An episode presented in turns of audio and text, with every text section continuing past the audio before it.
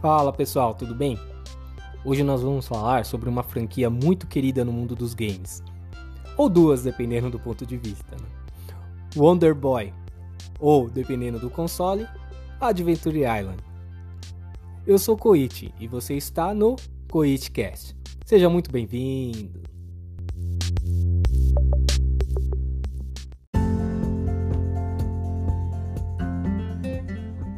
Wonder Boy foi lançado inicialmente para arcades pela Sega em 1986 e foi portado para diversos outros consoles, como Master System, Mega Drive, Game Gear, entre outros. É uma curiosidade aí sobre a criação do jogo é que o seu idealizador, Ryuichi Nishizawa, ele pensou em fazer o jogo por conta da mecânica do Super Mario Bros, né, que ele não gostou. É curioso, né? Pois Super Mario Bros. é conhecido por sua é, excelência aí, né? Na criação do, do jogo tudo mais. É, inclusive é objeto de estudos, entre outras coisas, e a pessoa não gostou. É, realmente está no direito dele, né? Se não fosse por isso, ele não teria aí o, não teríamos, né, o Wonder Boy para como uma opção aí. É, o jogo tem várias continuações aí, né? Mas o enredo básico aí conhecido, da, pelo menos da primeira versão, é aquela velha historinha, né? Vem o vilão e sequestra a mocinha, e o super-herói tem que ir lá buscar, enfrentar inimigos e tudo mais. Então não tem nada de novo aqui na história, né? É apenas a curiosidade é porque o personagem ele se parece assim como se fosse um dependendo da versão, parece que ele é um como se fosse um homem das cavernas dependendo da versão, parece que é um náufrago, né? Assim, uma pessoa que está desprovida ali de, de tecnologia, né? E mas fora isso, o enredo é aquele velho de sempre, então não temos muita novidade aqui.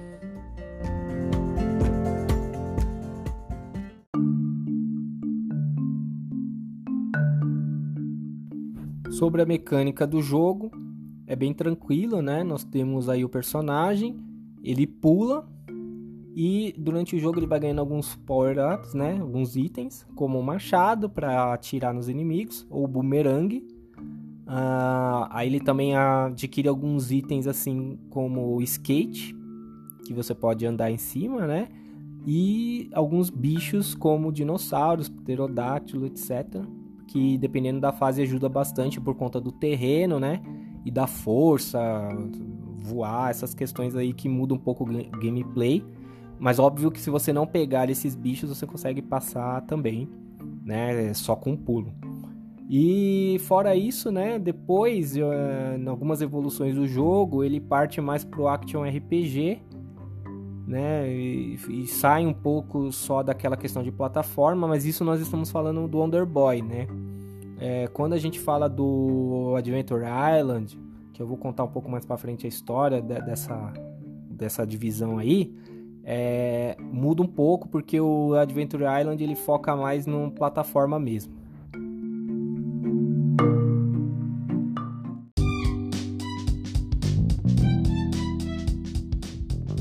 Bom, falando sobre a divisão aí do jogo em relação à nomenclatura, o que aconteceu foi o seguinte: a SEGA tinha os direitos dos nomes Wonder Boy e Monster World, que é como o Wonder Boy é conhecido no Japão. E aí a Western foi, foi distribuir os jogos em outras plataformas, porém ela precisou colocar outro nome. Então eles começaram a chamar de Adventure Island. E, foi, e essa distribuição ocorreu através de uma empresa chamada Hudson. Tá? E aí o que, que aconteceu? O, dependendo da plataforma, as pessoas vão falar: ah, isso aqui é Adventure Island. E aí, né, às vezes a pessoa vê lá o Wonder Boy e ela era acostumada com o Nintendo, ela fala: ah, isso aqui é igual o Adventure Island. Nossa, é uma cópia.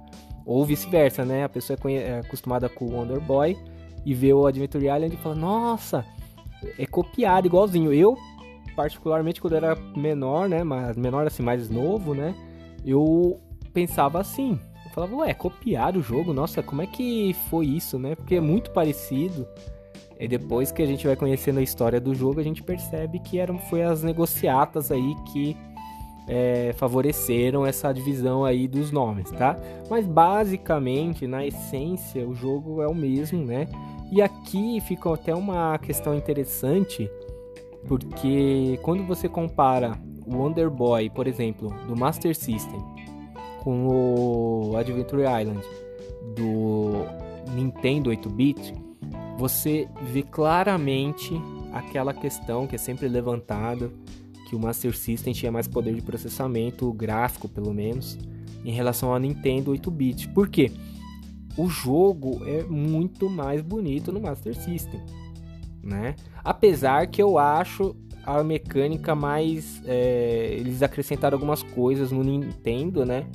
Que eu acho mais legal jogar no Nintendo. Mas em termos de visual, no Master System é muito mais bonito o personagem, o fundo, é, os os bichinhos que vêm para enfrentar. Então, assim, é, é uma diferença que você percebe do, hardware mesmo, tá? Não, eles poderiam provavelmente fazer bem mais parecido. É, se, se, com questões de direitos, né? Mas como o, o, o console não permitia, foi feito dessa forma. Seguindo com as curiosidades da série, foram lançados seis jogos do Wonder Boy, Porém, o último ele passou a se chamar Monster World 4, porque a protagonista é feminina.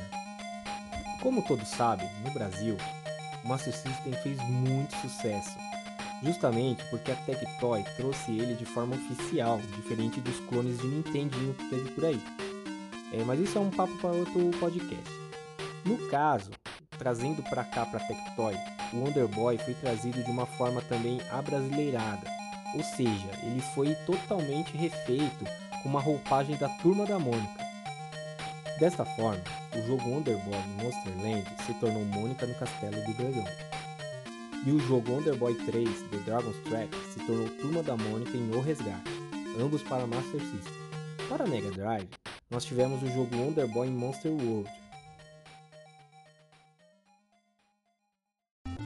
Agora algumas curiosidades sobre o Adventure Island né? Porque como eles se tornaram duas franquias entre aspas diferentes, né? Tem algumas questões que acabaram sendo ficando diferentes.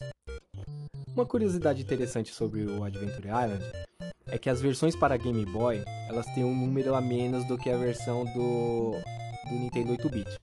Então nós temos para o Nintendo 8-bit o 1, o 2 e o 3. Porém, quando eles a Nintendo e a, a desenvolvedora que foi portar o jogo para o Game Boy, eles portaram a versão 2 e a versão 3. Só que a 2 ficou sendo Adventure Island e a versão 3 ficou sendo Adventure Island 2. No Japão, o Adventure Island chegou a ter uma versão em mangá que se chamou Famicom Runner Takahashi Meijin Monogatari. E além disso, também chegou a ter uma versão em anime. É, ambas as versões, mangá e anime, eu não conheço, só sei do que eu pesquisei aqui, tá, gente? Mas é bem interessante a gente ver que um jogo, né, que começou com uma situação aí de uma pretensão de ah, melhorar uma mecânica do Mario, chegou a ter um mangá e um anime.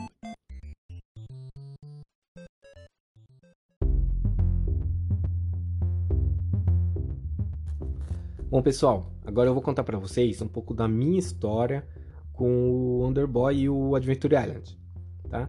Lá na, nos primórdios, quando eu era adolescente, o meu pai, é, como eu já contei para vocês aqui, comprou para mim um Game Gear e pro meu irmão também. Ele fez essa loucura, comprou dois de uma vez. E obviamente ele, acho que o vendedor lá falou, olha, mas precisa do jogo, né? E aí ele comprou para mim o jogo Sonic e pro meu irmão, ele comprou o jogo Underboy. Eu acho que, assim, não foi proposital. É, na época veio, veio fechado, na, cada numa caixa, ele deu para cada um e deu essa... Foi o que calhou para cada um. Mas a gente trocava, né? Eu emprestava o meu para ele, emprestava o dele para mim. E nessa situação aí eu acabei jogando muito Underboy. Porque, ah, óbvio, né? Você joga Sonic, vai, vence, salva, você quer jogar outro, né? E também não tinha essa igual hoje ah, nossa, eu tenho 100 jogos de um console, eu tenho 20, 30 jogos. Não, a gente tinha que zerar um jogo várias vezes. Aí quando ficava muito chato mesmo, a gente é, pedia pro pai outro cartucho. Não era igual hoje, né? Com essa facilidade. Ou jogos de celular, que você tem N lá pra jogar à vontade quando enjoa de, de alguma coisa. Então, assim, era, era uma época mais difícil. É, no caso do Wonder Boy, também realmente é ele é um jogo meio difícil. Pelo menos para mim na época, na minha idade, não sei se hoje é, seria diferente. Mas não consegui zerar, porque ele tem muitas fases. Né? Você vai enfrentando os chefes e tal. E chegava uma hora que ficava tão frustrante que você simplesmente desistia. Né? Eu lembro de ter deixado o console ligado e fazer outras coisas voltar para descansar um pouco.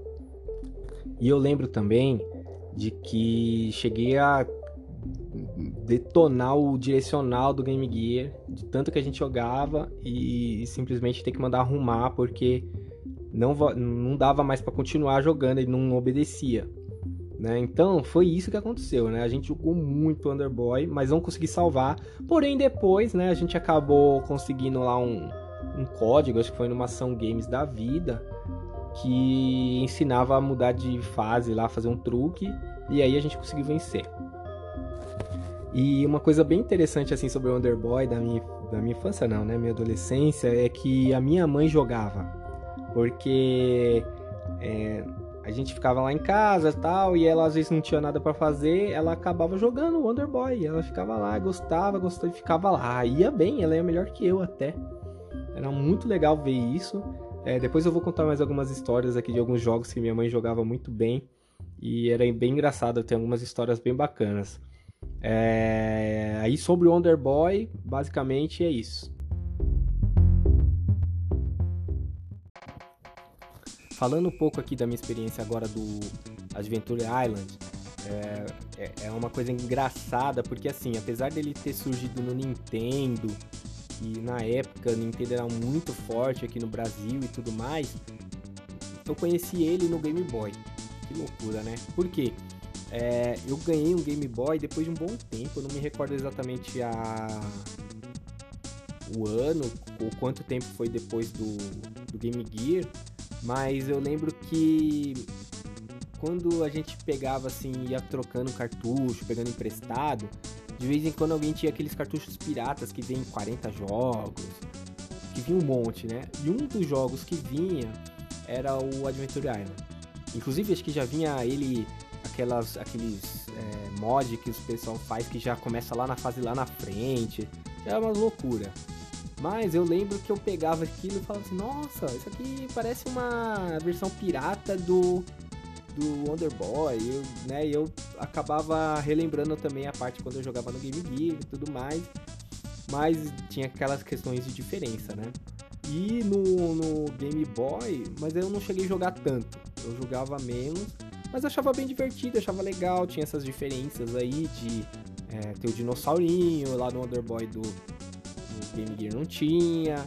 É, e aí, a, ele tinha uma pegada um pouquinho mais. Eu, eu acho, né? A impressão que dá é que as fases do Game Boy eram um pouquinho mais curtas. Então era mais casualzinho assim, né? Apesar de eu não acreditar muito nessa coisa de casual e tal.